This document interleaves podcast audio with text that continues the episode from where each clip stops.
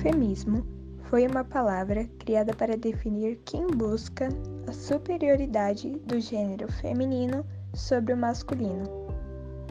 É considerado o equivalente ao machismo, mas são os homens os oprimidos. O feminismo é um termo diariamente confundido com o feminismo, porém totalmente diferente, porque é um movimento no qual visa a luta econômica, política e social em prol da equidade entre homens e mulheres. Isso mesmo que você ouviu, equidade e não igualdade.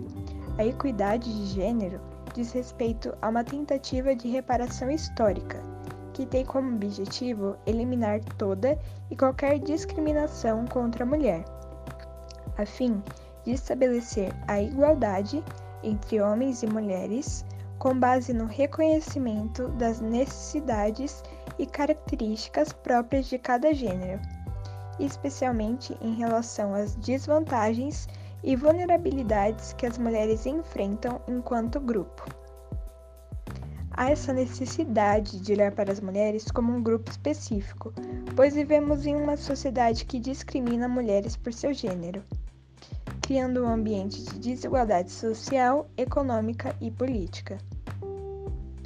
A fim de eliminar essas divergências e desequilíbrios, a busca pela equidade de gênero se torna cada vez mais urgente em nossa sociedade.